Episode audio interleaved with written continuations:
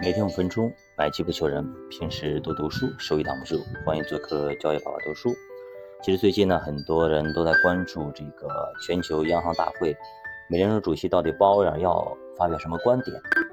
我们来看一下啊。首先，鲍威尔他自己说，说现在通胀呢正在下滑，特别是核心商品通胀大幅下降。抬高名义通胀的因素主要是新冠疫情和俄乌冲突意外的爆发。他表示啊。如果不是他们俩啊，早就好了。现在货币紧缩政策做的太多和做的太少，同样风险都非常的大。通胀数据已经更加令人满意，但是仍有更长的路要走。百分之二呢，仍然是并且将继续是美国美联储的通胀率的控制的目标。美联储将继续采取行动，直到任务完成。也就是说啊，鲍威尔还是强调。通胀没有达到目标，如果合适的情况下，美联储将继续加息。其实这段话我们之前也听过啊，并没有太多的新意。他曾经说过几次，美联储现在就是要达到百分之二的通胀目标，而且现在已经到了百分之三附近，对于美联储加息的压力其实没有那么大了。就在鲍威尔讲话之前，市场预计九月不加息。十一月有一半概率加息，明年将开启降息的周期。那么鲍威尔讲完话之后，市场也出现了明显的震荡，特别是像美债和美股出现快速的抖动。啥叫抖动？就是上蹿下跳，不稳定啊。然后逐渐呢回归了平稳，最后呢美元走强，美股还涨那么一丢丢，而美债基本上平收，维持在百分之四点二四。那为啥会出现这样的一个极限的抖动？说白就是市场现在也比较尴尬，到底涨还是跌呢？对吧？他也不知道，不知道鲍威尔讲话讲到什么样的算是利好，什么样算利空？他说的这个话呢，可以解读成利好，也可以解读成利空。你说的利好就是他好像啥也没说，你说的利空吗？他好像也啥也没说，只是重复了之前说的话。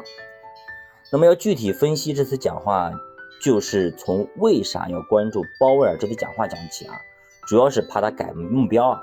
之前有一种说法是，美联储认为未来高通胀、高利率将成为常态，所以有可能会把通胀目标从百分之二调高到百分之三、百分之四，甚至百分之五。那么市场就会产生新的预期。有利好的解读是，美联储容忍了更高通胀的发生，也就意味着加息。已经结束，但是负面解读是，美联储已经对控制通胀没有办法了，躺平了，美国经济将长期受到通胀的压制。其实这种预期不是特别靠谱，美联储已经加息成这个样子了，现在明眼人都知道，不可能一直加息下去，对吧？目标基本上已经达成，他没有理由放弃，而且现在几乎已经不用加息了，只需要用嘴来巩固一下成果就好了。就举举棒子不用打就好了。美国的超额储蓄已经耗尽，下个月学生们开学了，会继续支付助学贷款了。就这种种种迹象表明，美国经济的韧性其实已经接近尾声。之所以之前美国经济很强，就是因为美国财政很强，多搞了个五千亿美元出去，直接占领了它 GDP 的百分之二，所以它才能够这么强。而最近呢，也还在大规模的发国债来借钱，对吧？表明他家钱肯定不够，所以才导致美债利率也一直非常高，美元也很强。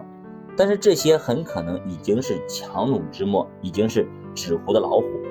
另外呢，美债太强，利率太高，美联储其实自己压力也很大。你发这么高的债出去以后，拿啥还呀？还疯狂的印钞机吗？对吧？之前的危机。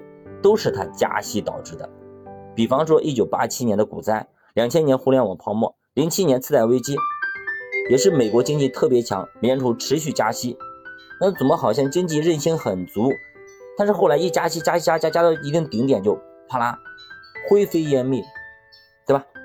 我们之前说过啊，你出了 ICU 马上去 KTV 不行，你得养一阵子，等你身体慢慢恢复了以后。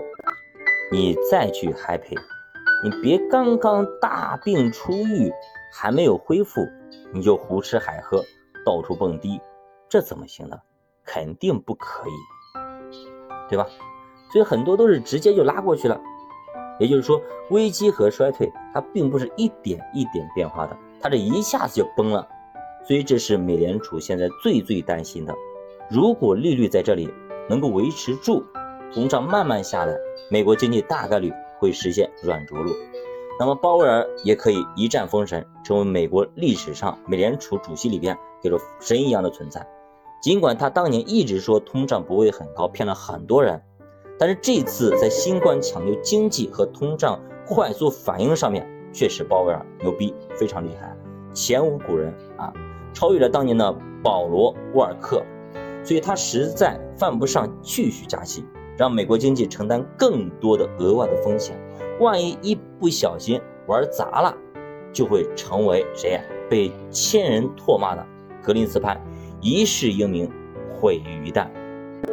所以不知道大家对于鲍威尔这番讲话有什么看法？欢迎来点赞、收藏、关注、转发。今天我也在咱们浙江嘉兴的西塘古镇给大家录这篇节目，那么风景也非常好，古建筑啊，人文人文色彩非常浓重，也非常好玩。那么也期待大家。